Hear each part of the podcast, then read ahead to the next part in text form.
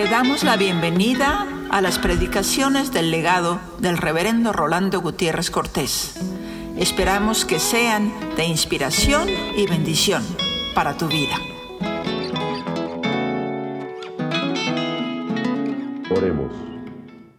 Te damos gracias, Señor, porque nos permitiste el milagro de estar en tu casa en esta hora para volcar nuestras almas adorándote y bendiciéndote para agradecerte todas las bondades con que nos estás cobijando en cada instante y para decirte cuánto te amamos. Sabemos que te amamos porque tú nos amaste primero. Sabemos que te amamos porque somos no más que un reflejo de tu amor. Pero permítenos, Señor, que este amor sea ferviente, vehemente y de tal índole que podamos ser evangelistas incontenibles en este mundo, porque de tal manera nos has amado que no podemos menos que hablar y decir y contar lo que tú has hecho por nosotros. Bendito sea, Señor, porque nos permites este milagro, por estarte adorando, por estarte entregando este culto a ti y a nadie más que a ti. Por Jesucristo nuestro Redentor. Amén. Juan 17, del verso 10 al verso 19. Jesús está orando y en medio de su oración le dice al Padre, y todo lo mío es tuyo, y lo tuyo es mío. Y he sido glorificado en ellos. Y ya no estoy en el mundo, mas estos están en el mundo. Y yo voy a ti. Padre, Padre Santo, a los que me has dado, guárdalos en tu nombre, para que sean uno, así como nosotros. Cuando estaba con ellos en el mundo, yo los guardaba en tu nombre. A los que me diste, yo los guardé. Y ninguno de ellos se perdió, sino el hijo de perdición, para que la escritura se cumpliese. Pero ahora voy a ti y hablo esto en el mundo, para que tengan mi gozo cumplido en sí mismos. Yo les he dado tu palabra y el mundo los aborreció porque no son del mundo, como tampoco yo soy del mundo, pero yo les, les he dado tu palabra. No ruego que los quites del mundo, sino que los guardes del mal. No son del mundo, como tampoco yo soy del mundo. Santifícalos en tu verdad. Tu palabra es verdad. Como tú me enviaste al mundo, así yo los envío al mundo. Y por ello yo me santifico a mí mismo, para que también ellos sean santificados en la verdad. Amén. Nos sentimos muy a gusto de la visita de cada hermano siempre.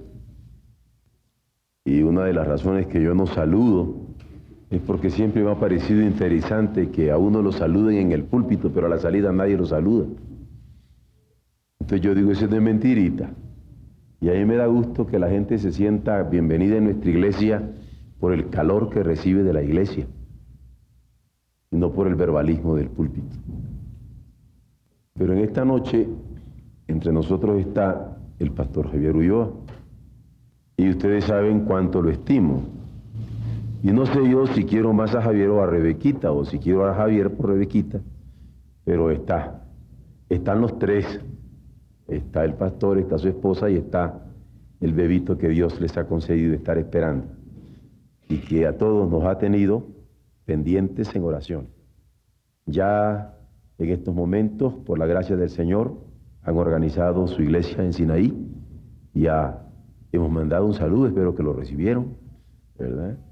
Y confiando en que el Señor les bendijera lo menciono porque no es ninguno de los dos alguien desconocido entre nosotros.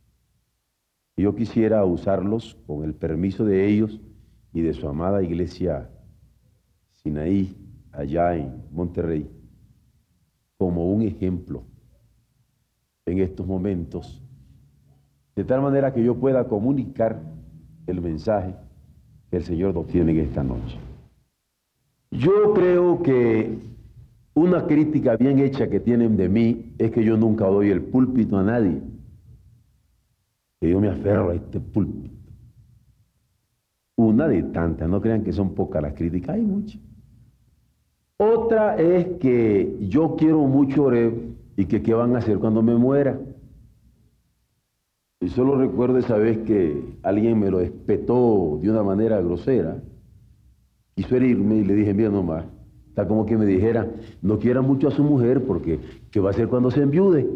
Eh, problema del otro o de ella o no sé, eso es otra cosa, yo tengo que amarla mientras me toca amarla. ¿Cómo no voy a amar a mi iglesia? Esto lo digo porque me parece que ustedes saben lo que yo amo el púlpito y lo que yo amo a la iglesia. Y esto no es por una palabra, sino que uno lo puede ver, sentir, palpar. Y probablemente una de las preocupaciones que otros tienen, yo también la tengo, es decir, quién va a seguir adelante en la obra cuando el Señor me llame a otro lugar o, o cuando el Señor me llame a su presencia, justamente. Y ¿Cómo sentirían ustedes que yo le dijera al hermano Javier, eh, solamente es un ejemplo, no quiero comprometerlo, pero quiero yo decirle, yo le al hermano Javier, mire Javier, me doy cuenta que me voy a morir esta noche. Y yo quisiera que usted considerara hacerse cargo de Ore. ¿Eh?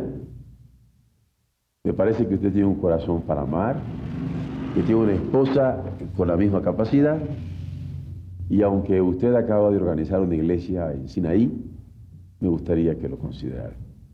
Conste que para él sería un golpe al hígado, al corazón y a los riñones, porque él a mí me quiere mucho.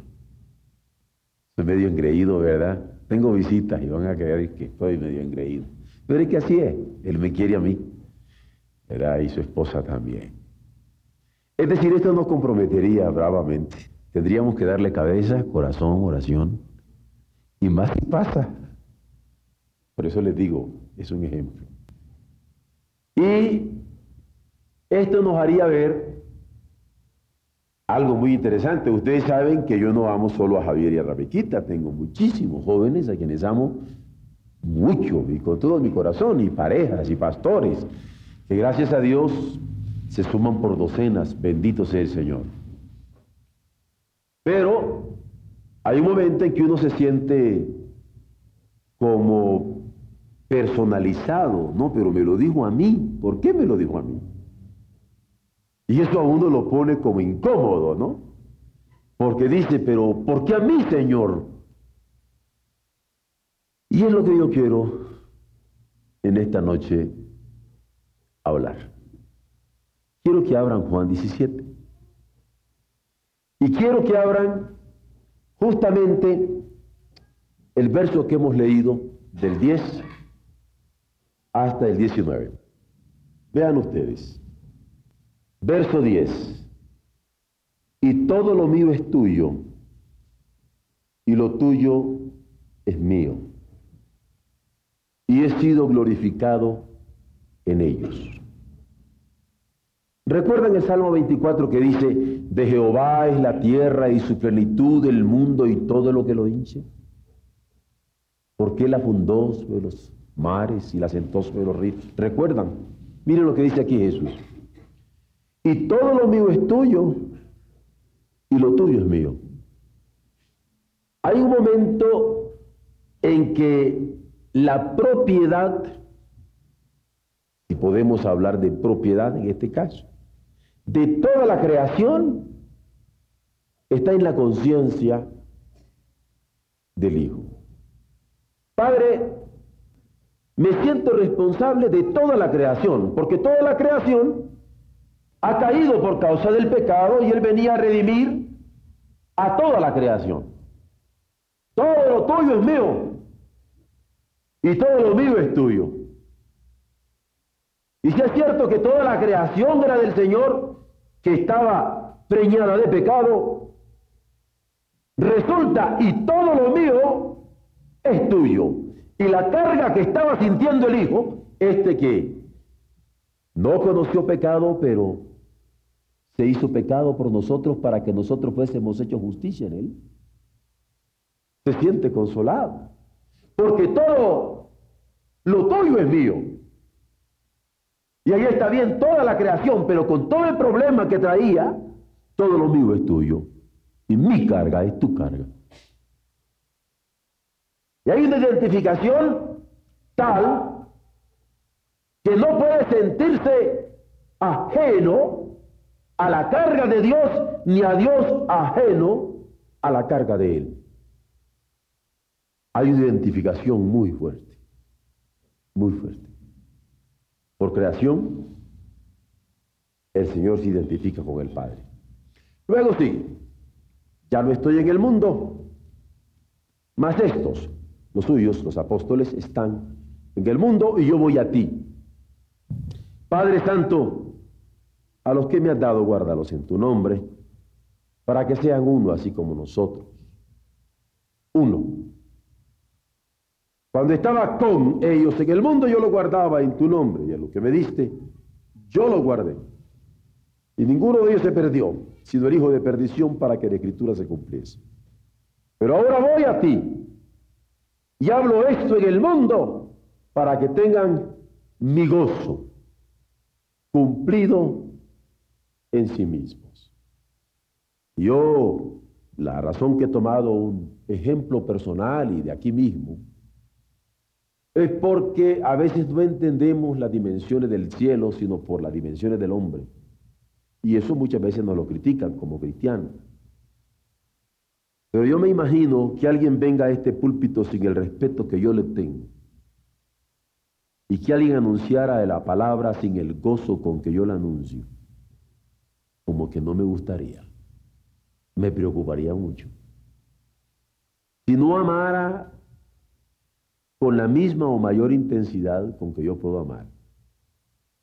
Y que estuviera dispuesto a jugárselas en el todo por el todo por las personas que necesitan ser amadas, aunque uno sea criticado. Me sentiría mal. Me llama la atención cuando Jesús dice, yo te estoy orando, Señor, porque mi gozo sea cumplido en ellos. El Señor cela, cela ante el Padre, Jesús el Hijo cela ante el Padre, que los suyos tuvieran, mantuvieran, sintieran, percibieran, disfrutaran intensamente el gozo, el gozo de ser sus siervos, de ser sus heraldos, de ser sus encargados de el ministerio que les estaba encomendado. Estoy orando porque nunca perdieran ese gozo. La capacidad del gozo con que él estaba cumpliendo la voluntad del Padre. Recuerdan que él así lo dice. Mi gozo está en cumplir la voluntad del Padre, en que él se dé por satisfecho. Y yo tranquilo. Pero es que te costó la herida del, pie derecho y te costó la herida del pie izquierdo y te costó que te clavaran una mano en la cruz o la otra o que te pusieran una corona de espina o que te metieran en el costado algo. Mi gozo es en hacer la voluntad del Padre. Y si esa es su voluntad, mi corazón está repleto de gozo. ¿Se imaginan ustedes el celo, el celo con que el Hijo está pidiendo al Padre porque conserve ese gozo de cumplimiento de la voluntad en el corazón de sus seguidores. Que no les pesará nunca, nunca, costo alguno que el Padre tuviera bien demandarles para el ejercicio de su ministerio. Pero sigamos. Hablo esto en el mundo para que tengan mi gozo cumplido en sí mismos. Y ahora va. Yo, permítanme decir, yo mero, personalmente les he dado tu palabra. Yo me he encargado de prepararlos en el amor a tu palabra, por tu palabra, para tu palabra, hacia tu palabra, desde tu palabra, entre tu palabra. Yo les he dado tu palabra manera de, entregar cuenta, ¿no? ¿Se imaginan que me llame hoy el Señor? Y que al preguntarme por qué, me va a decir, da cuenta de tu mayordomía, porque todos tendremos que dar cuenta con Él. Cuando me diga, viejo, oye, ¿qué hiciste ahora? Que yo le pueda contestar como mi Cristo. Señor, les he dado tu palabra. No fueron tamales los que anuncié en el púlpito. No porque no me gusten. Les he dado tu palabra. Y puedo darle espalda, si se me permite, la figura, para responder a mi Señor y poderle decir, les he dado tu palabra. ¿Ya? ¿O no fue eso lo que los apóstoles estaban celando cuando nombraron diácono? ¿Saben qué, hermanos? Ayúdenos con esta viudita griega y con estas judías. No queremos descuidar dos cositas. Ni la oración, ni la palabra. Queremos orar y dar la palabra. No porque no estaban interesados en la necesidad de la viuda, en la comida que habían menester, sino porque habían de orar y dar la palabra. Y Jesús, en la oración con el Padre íntima, le está diciendo, yo le he dado tu palabra. Yo me se las he dado como gotero para que la deglutieran una a una. Se las he desmenuzado. Yo les he dado tu palabra. Y cuando está dando el Padre las cuentas que está dejando es haberles dado la palabra. Es decir, enseñó, había enseñado, había sido maestro de los suyos. Pero sigamos. Yo les he dado tu palabra y el mundo los aborreció porque no son del mundo como tampoco yo soy del mundo. Y esto se sigue cumpliendo. Pero dice, no ruego que los quites del mundo, sino que los guardes del mal. Y de nuevo, vuelvo a la figura. Ante el Señor respondiendo en determinado momento, y que cuando Él me dice, ¿y qué hiciste? Y le digo, les he dado tu palabra, luego me pueda preguntar, ¿y, qué pides? ¿Qué pides por ellos? Y entonces poderle decir como el Señor, que lo guarde del mal, Señor. Yo les he dado tu palabra, pero en cuanto a ti, Señor, de mi vida, de mi alma, del ministerio que me encomendaste, de la palabra que me diste, ¿qué te pido? Que me lo guardes del mal. Que no deje que el mal hiera nunca sus corazones. Que no se inclinen a él, mucho menos que lo deseen como los impíos. Que lo guarde del mal. Es la oración de Jesús. ¿O es que leo mal? No te ruego que lo quites del mundo, sino guárdamelo del mal. Y el mismo Jesús que enseña, maestro, es el capaz, permítanme, de decirlo, de atreverse, de atreverse a hacerle una encomienda al Padre. Y cuando digo atreverse, es por cuando yo le pido un favor al, al licenciado Pedro, y así a Pedrito. ¿eh? Pero bueno, cuando yo le pido, por ejemplo, un favor a Pedrito, una encomienda, a mí me parece que para uno es un privilegio que le den la encomienda, pero también se requiere mucho ascendiente para pedir un favor. ¿No es cierto, hijo? Y lo puedo poner incluso de ejemplo a nuestro hermano Vilchis, porque yo me puedo acercar a Él y pedirse. A como a muchos. Gracias a Dios. Pero se necesita un ascendiente para pedir un favor, ¿no es cierto? Ahora, ¿se imaginan ustedes por eso lo que le he dicho, he calificado de atrevimiento? Cuando Jesús, Jesús, le está diciendo al Padre, ¿sabe lo que yo quiero encomendarte, Padre? Una encomienda, me lo guarda del mal. Y miren, qué encomienda. Porque ¿quién más nos puede guardar del mal que el poder de Dios. Por eso decimos, porque tuyo es el reino y el poder y la gloria por todos los siglos y el maligno vencido por ti. ¿Quién más me puede guardar del mal y del maligno sino mi Dios? Nosotros estamos encomendados a Dios Padre de parte de nuestro Redentor en ese atrevimiento divino, glorioso, inefable, porque le dijo, ¿sabes lo que te quiero pedir por ellos? No que me los quites del mundo, porque necesitamos seguir cumpliendo tu ministerio y a ellos les estoy por dar un encargo, pero a ellos que me lo guarde del mal. Ay, hermanos, cuando lo ve uno también por otro lado como el encomendado, como el encomendado, es algo serio. Yo recuerdo en cierta ocasión una noche, yo estaba hablando acá, y un hermano me preguntó por mi hijo.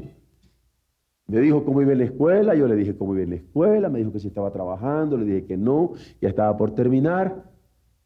Y yo atendiéndolo como atiendo a todos ustedes, con un abrazo aquí, otro abrazo por allá, un saludo, un hola, ¿qué tal? Porque se me va mil detalles, ¿no? Y le dije, pues va bien. Me dice, ¿por qué no va a donde el ingeniero tal a decirle que va de mi parte para que pueda gestionar una beca de trabajo? Le digo, pues si usted lo dice, apúnteme por aquí el nombre, le di un boletín. Yo ahora lo voy a hablar en la noche y sí le digo. Al día siguiente, luego de haber hablado con mi hijo en la noche ese mismo domingo y decirle, pues, me dijeron que vayas a tal lugar. Sí, papá, ¿cómo? Recibo una llamada a larga distancia. Y el lunes, pues me asusté del hijo y estaba afuera. Y cuando me dicen, y le digo, ¿qué pasó, papá? No, es que cuando llegué me dijeron que me atendieron luego, luego. Y cuando yo les dije de parte de quién iba, me dijeron que se estaban hablando del mismo nombre. Porque el nombre le sonaba, pues era el mero jefe. Y le dice, pues yo no sé, pero mi papá me dijo que viniera de parte de él y que aquí estaba este teléfono, que él mismo le había dado y si usted tenía alguna duda que llamara. Entonces llamó. Y mi hijo estaba un tanto sorprendido y me dice, papá, pero ¿Cómo ha sido esto? Porque realmente me han atendido y ya, es más, ya tenía el trabajo, el hermano, digo, el hijo. Es decir, porque uno comendado, como encomendado piensa, bueno, ¿y por qué me han atendido así? Si yo, ¿quién soy?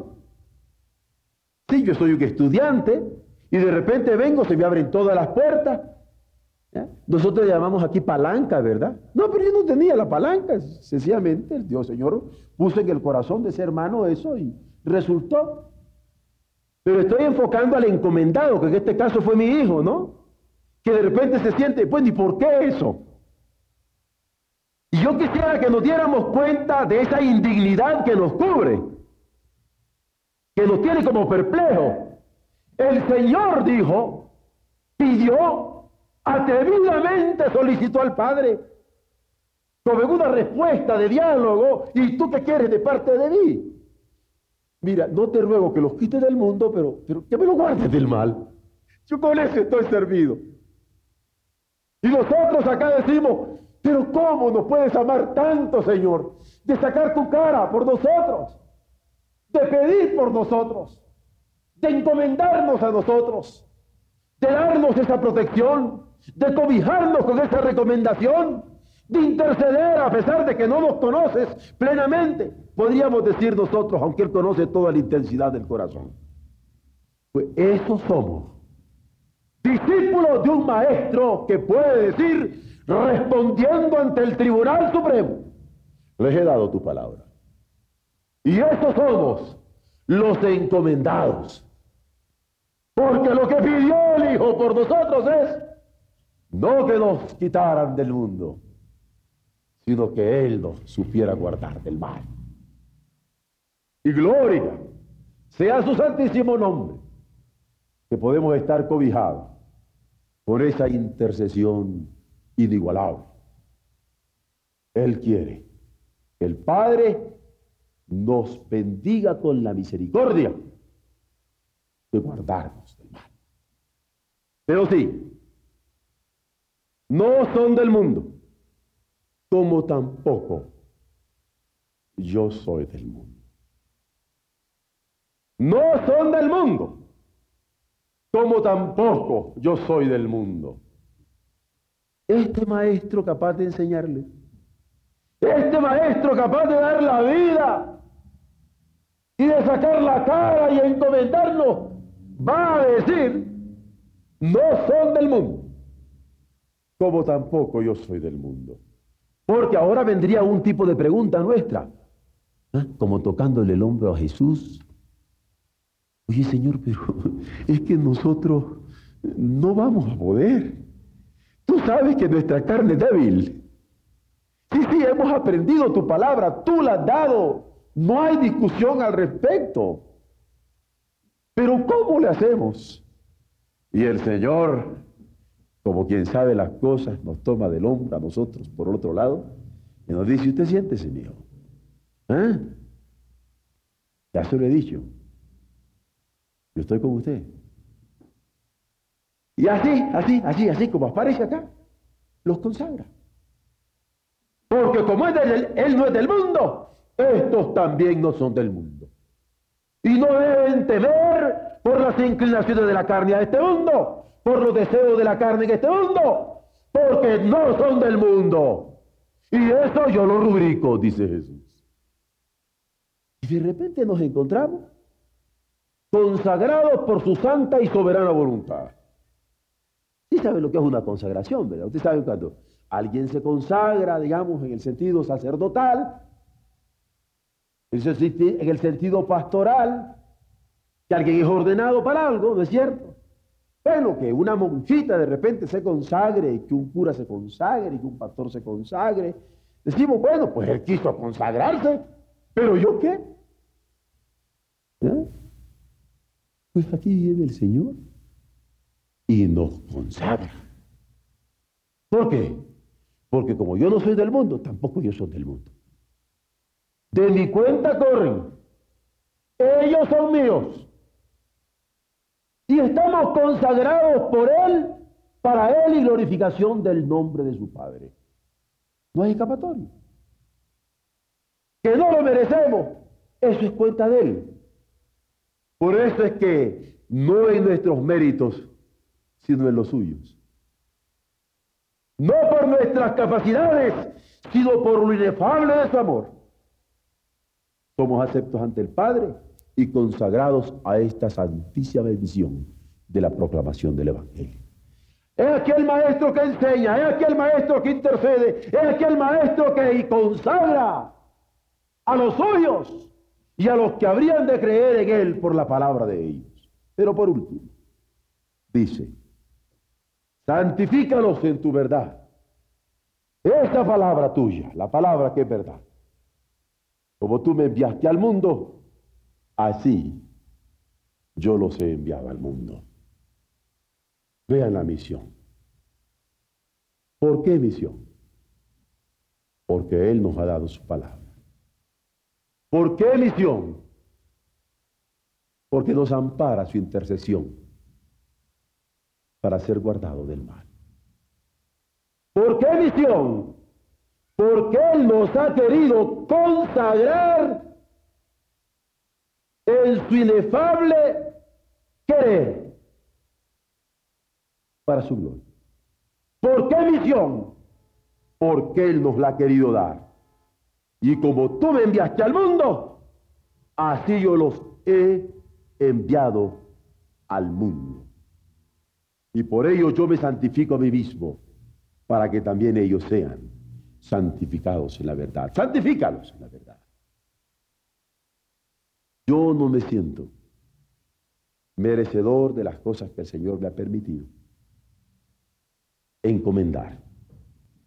Y por eso comencé con ese ejemplo que en un momento dado podía ayudarnos a entender alguna diferencia, alguna predilección, algún amor. En donde quizá alguien como nuestro hermano yo podría decir, pero pastor, ¿por qué me puso en esta situación? ¿Por qué a mí? ¿Por qué a nosotros? ¿Por qué ahora? Porque hay un momento en que nuestras preguntas podrían entrar a esa una serie de cuestionamientos que nos unen. Yo puedo pensar, con ese mismo ejemplo, que alguno de nosotros podría decir, Señor, ¿y por qué a mí si yo soy adolescente? ¿Por qué a mí si yo soy joven? ¿Por qué a mí si soy mujer? Y ya ves que aquí no se aceptan las mujeres. Tú aceptaste a la samaritana. Pero tu espíritu aquí ni se conoce. Pero a mí todo. Y el pastor insiste, Señor. O podría decir alguien, pero si yo estoy viejo, esto está bueno para mis hijos. Pero yo, mira, Señor, ya me duele el hígado, el riñón, el corazón. Ya ni ejercicio puedo hacer, ¿no es cierto? Porque a mí la respuesta es sencilla. Por amor. Él nos ha amado. Y por su amor, por su amor, es que nadie puede pararnos. Nadie puede pararnos. Les repito el ejemplo de la mañana. Yo me imagino a la mujer samaritana. ¿ah? A la mujer samaritana que se encuentra con Jesús. Amada por el Señor. Y que en un momento dado surge. ¿Dónde el Evangelio a todo un pueblo? ¿Ustedes creen que hubiera aparecido allí un pastor o un sacerdote flemático? Oiga, damisela, usted no puede anunciar a Jesús tiene que pasar primero por este acuerdo. Tiene que venir primero al Sanedrín. Tiene que pasar primero por, por mi por mi situación, digo por mi sedazo, una serie de cosas. Tiene que, me imagino yo. Y ante aquel flemático religioso, la mujer le diría, oye, tú conoces a Jesús. Cuando alguien se siente amado de Jesús, no hay quien lo pare. Y por eso incendió, no siendo judía, sino samaritana, toda su población. Y por eso podríamos preguntar, ¿pero por qué? Por amor. Nadie pudo amarme como Cristo. Es incomparable su amistad. Solo Él pudo redimirme del pecado y convertirme en el anunciador de su gracia. Nadie más que Y por eso es que yo quisiera hablarte de ese amor de Cristo. Pues en Él encontré un amigo fuerte y fiel. Por su gracia transformó mi vida entera. Si quiere que te lo explique, no más que me debo a Él. Y hermanos, el mensaje de esta noche para nosotros es la explicación de la misión, la científica verificación de la misión, porque la explicación atiende lo científico. ¿eh? Es una sola, el amor del Señor que nos constriñe. Si todo lo que pudimos sentir en esta noche es que el Señor nos ama, nadie nos va a parar por ningún motivo. Esa es la evangelización que necesitamos. Ferviente en espíritu. Por alguien que nos ha enseñado la palabra. Que nos ha encomendado al Padre para que nos guarde del mal. Sencillamente eso. Pero que además nos ha querido dar en su infinita gracia la posibilidad de ser consagrados a Él para enviarnos a cumplir este ministerio bendito de la predicación. Dios nos auxilie para que entendiendo asumamos lo que nos corresponde. Amén.